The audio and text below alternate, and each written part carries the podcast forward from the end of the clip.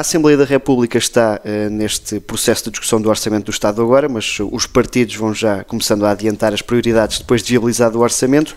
O PS quer uh, dar por concluído este processo legislativo da eutanásia, ficou por resolver da última legislatura, digamos assim, por isso esta semana está connosco no sofá do Parlamento uma das autoras desta lei, a deputada Isabel Moreira. Bem-vinda. Um, eu começava por lhe perguntar, disse na apresentação deste projeto que esta formulação responde positivamente ao veto de Marcelo. É uma maneira de dizer que agora o Presidente da República não terá motivos para votar esta lei? Bom, obrigada pelo convite para estar aqui. Uh, é uma maneira de dizer que, no nosso entender, uh, as dúvidas que foram suscitadas pelo Presidente da República são uh, resolvidas com esta reformulação que procurou precisamente responder a essas dúvidas.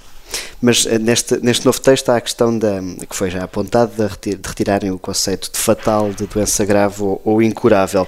Eh, essa não é a questão que tem separado o Parlamento do Presidente? Eu gostava de explicar isso porque acho que tem sido hum, aproveitado e, e percebo porquê pelos detratores desta, desta legislação que é discutida vai agora para a terceira legislatura, portanto são de facto muitos, muitos anos a discutir esta matéria e na letra e no espírito da, da, da lei que vem sendo discutida há tantos anos, nunca esteve a hipótese de só estar uh, apto a, a ser uh, sujeito, a pedido ou a pedir a morte medicamente assistida a alguém que estivesse na iminência da morte. Daí o problema da expressão fatal. Uhum. Uh, de tal maneira que, na versão que foi uh, enviada ao Sr. Presidente da República e depois enviada para o Tribunal Constitucional, também havia uh, variações linguísticas, ou seja, se quiser uma, alguma deficiente revisão formal do texto uhum. final, e isso não foi na altura um problema para o Presidente da República e lendo o acórdão do Tribunal Constitucional, fica claríssimo que para o Tribunal Constitucional, uh, o Tribunal Constitucional sabe que não está a discutir um diploma que diz respeito apenas a situações de doença fatal. O que é que acontece uh, no diploma que, vai, que depois reformula os uhum. conceitos a pedido do Tribunal Constitucional? Há um artigo, que é o artigo 2 que tem as definições, que diz, para efeitos da presente lei, considera-se e depois diz morte medicamente assistida, suicídio medicamente assistido, eutanásia, doença grave e incurável, lesão definitiva de gravidade extrema, por aí fora. Como todos os juristas sabem, quando num diploma há um artigo que diz para efeitos deste diploma considera-se e depois elenca um conjunto de conceitos, é esse artigo que vale para efeitos de interpretação desses conceitos ao longo do diploma. O que é que aconteceu no diploma que foi para o presidente uh, uh, da última vez? Uh, como não houve correção da redação final, até porque essa redação final foi impugnada pelo CDS, o diploma foi com deficiências na redação final. Portanto, tinha as definições corretas, não é?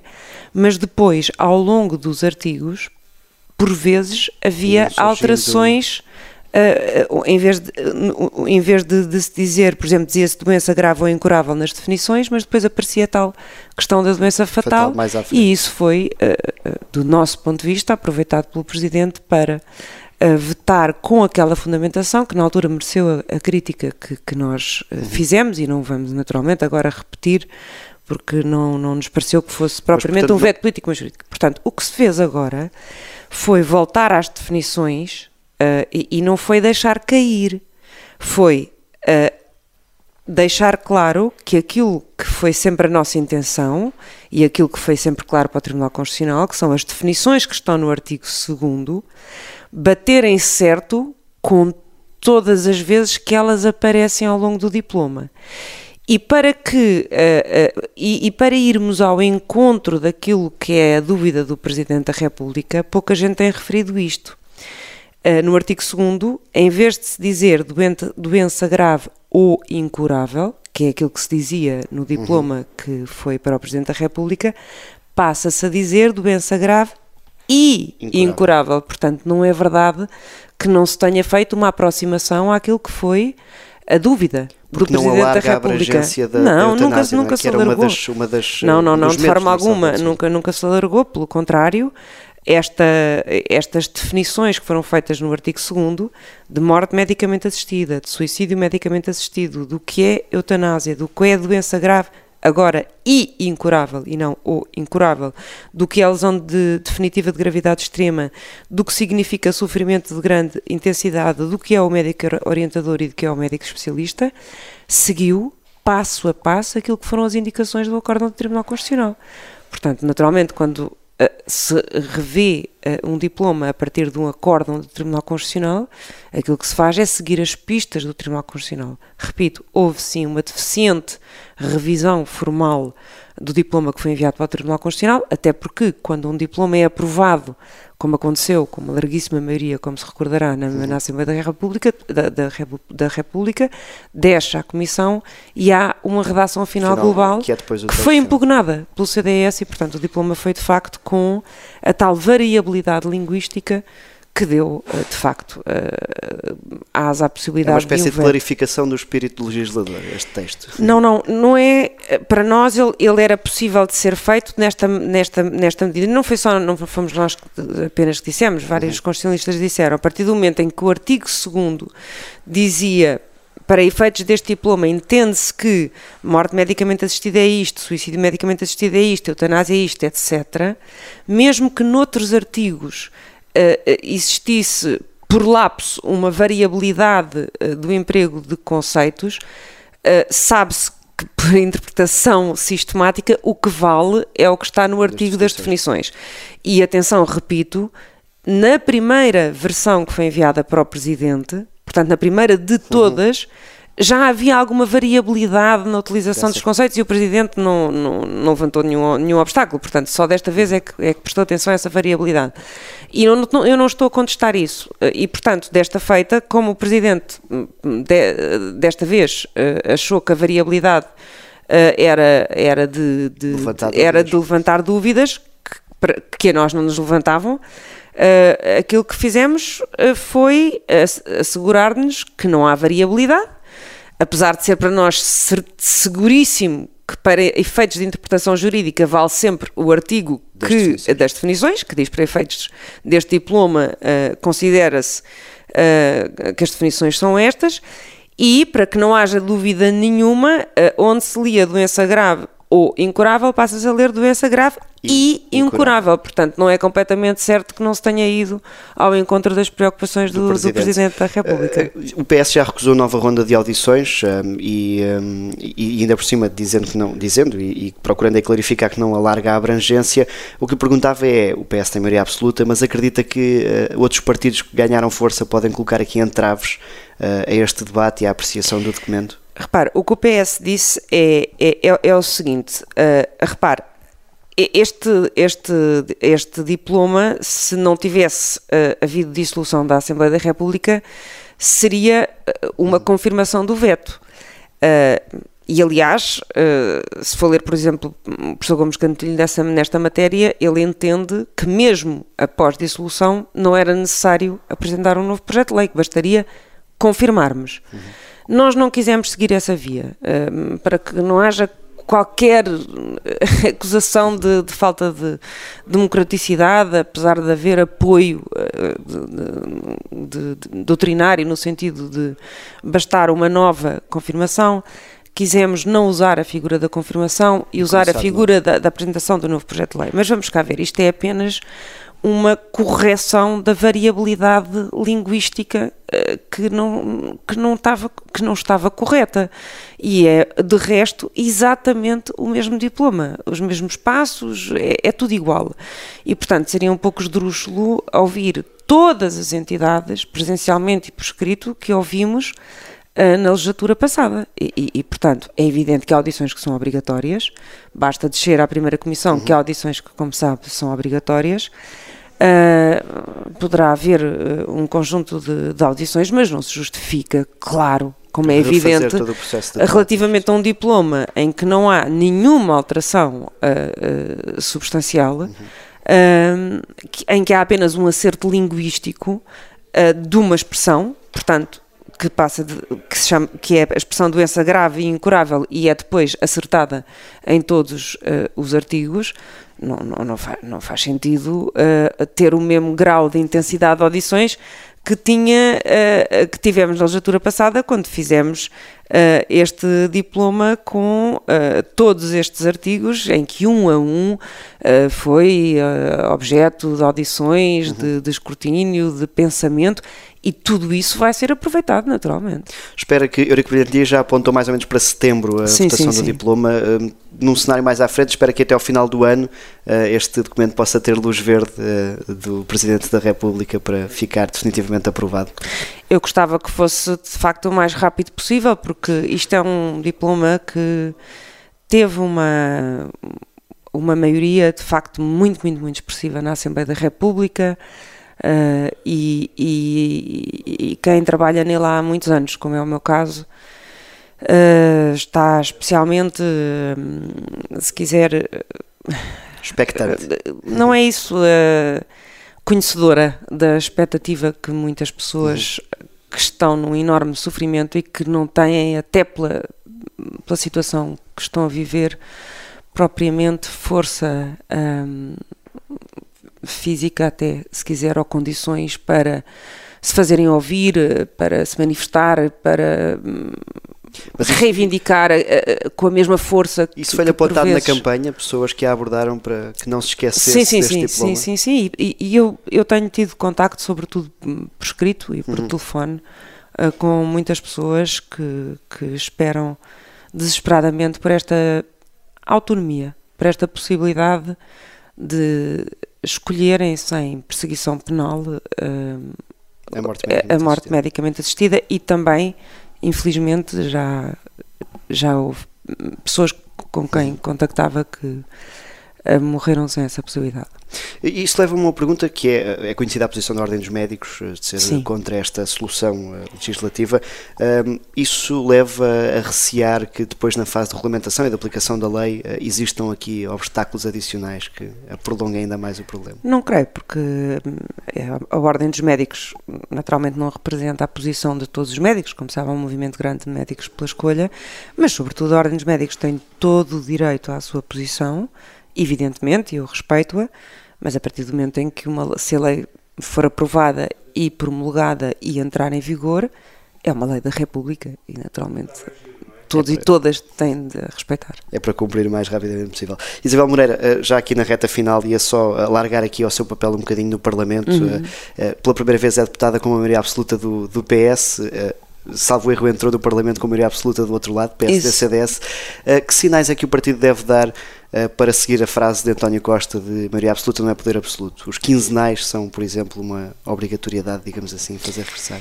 Eu penso que é claro que maioria absoluta não é poder absoluto, vivemos numa democracia, a separação de poderes. Os exatamente, a, a separação de poderes, já temos um sistema de checks and balances e, portanto, felizmente vivemos numa democracia. Uh, eu acho que é muito importante um, um, para não dizer aquilo que já toda a gente disse, eu acho que é muito importante uh, que uh, o, o governo, o grupo parlamentar e o Partido Socialista não percam nunca a noção da importância da ligação à sociedade civil, no seu todo, às organizações participativas, às organizações não governamentais. Um, e, e, e, essa, essa, essa consciência da importância da, da, da escuta da, da, sociedade civil e, de, e, e, de como é importante uh, o envolvimento da, da, sociedade civil uh, na, não só na, na, escuta como na própria participação da, da, da tomada de decisão e na concretização da, da, da, das, das, políticas e, e, do, do, processo político. Eu acho que esse é, é é um elemento absolutamente fundamental. Penso que quando um partido tem maioria absoluta e se esquece da, da auscultação da, da sociedade civil, é, é, de facto um erro trágico e estou segura que, que isso não Acho vai que isso acontecer. aconteceu na maioria anterior do PS. Eu não, eu não tenho grande capacidade de análise no sentido em que eu por acaso acho que naquilo que foi a minha movimentação, porque eu na altura estava do lado Exatamente. de lá, eu era uma ativista e aquilo pelo qual ele lutava correu bem, ou seja, fomos auscultados.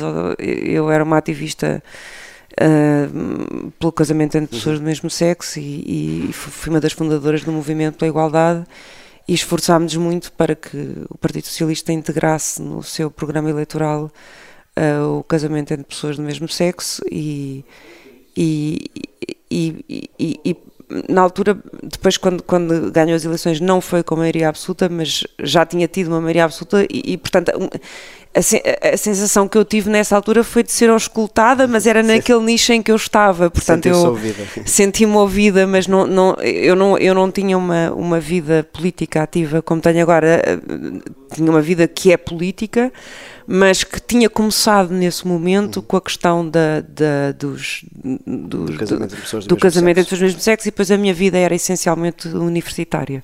O, o, já criticou, como a larga maioria dos deputados, a questão da, da invasão da, da Ucrânia, mas deixe-me aqui fazer-lhe uma pergunta noutro sentido, que é apoiou João Ferreira nas presidenciais, desiludiu essa posição de João Ferreira quanto a este conflito? Não, não a do João Ferreira, desilude-me a do PCP e, portanto, naturalmente, de, a, a de todas as pessoas do PCP que, que alinham nessa, nessa posição, que é para mim suicidária, como eu já, como eu já disse, porque uh, eu penso que não, é, não se trata de uma adesão a Putin, porque Putin representa tudo aquilo que, que, que, que, que é indecifrável neste momento quando olhamos para o PCP, porque é um, desde logo um dos financiadores de, de partidos de extrema-direita, mas uh, é uma não capacidade de leitura de um mundo que mudou e, e, portanto, este anti-americanismo uh, violento, uh, a posição histórica antinato, uh, parece cegar um partido que até poderia ter escolhido, se calhar, a via do silêncio, mas que continua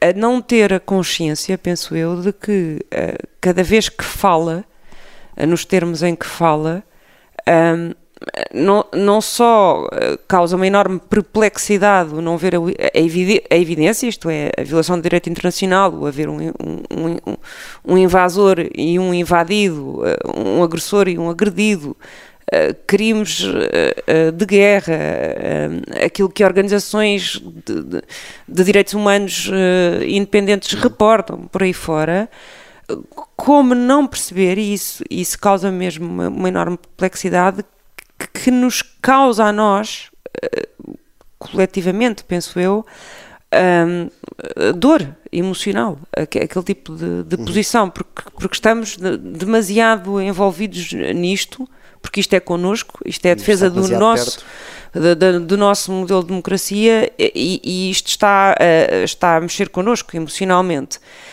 Mas, uh, e, e, portanto, de facto, é, é, eu acho que está a abrir uma, uma ferida emocional uh, entre os, os portugueses uh, e o PCP.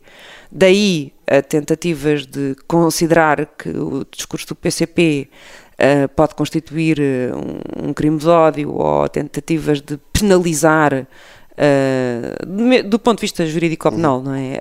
Uh, o, o PCP, uh, ah, longe de mim. Isso para mim é um, é um absurdo e, e, e não faz o menor sentido. Isabel Moreira, para terminar, nós temos um segmento a que chamamos Defesa da Honra. Cada palavra para que efeito? Para a defesa da honra, Sr. Presidente. Eu voltava ah, ao início, isto é, voltava à eutanásia, Marcelo, para lhe perguntar se o Presidente continuar a votar a lei, eh, se é um sinal de bloqueio político, digamos assim, dessas convicções pessoais de Marcelo à eutanásia. Ah, o, o Presidente da República tem todos os poderes a partir do momento em que nós optamos por esta via, por um processo legislativo novo, e, portanto, uh, longe de mim, uh, que sou uma democrata e, e respeito o princípio da separação de poderes, de forma antecipada fazer qualquer comentário a um dos três poderes possíveis do Presidente, que são uh, vetar politicamente, enviar para o Tribunal Constitucional ou promulgar. Nem se tem mantido esse distanciamento, o Presidente, ao longo deste processo. Diga? Nem se tem mantido esse distanciamento ao longo deste processo, de Presidente para aquilo que é a opinião sabida de Marcelo sobre a eutanásia. Uh, neste momento, ainda, ainda agora, o Presidente optou por não fazer qualquer comentário. Eu penso que, que é a postura correta. Na altura, usará um dos três poderes possíveis, aguardaremos. Obrigado, Isabel Moreira. Obrigada, eu.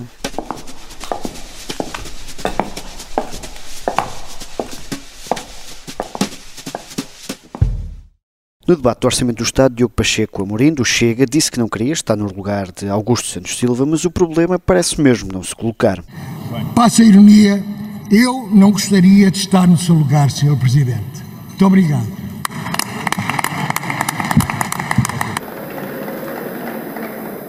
Muito obrigado, Sr. Deputado, é recíproco.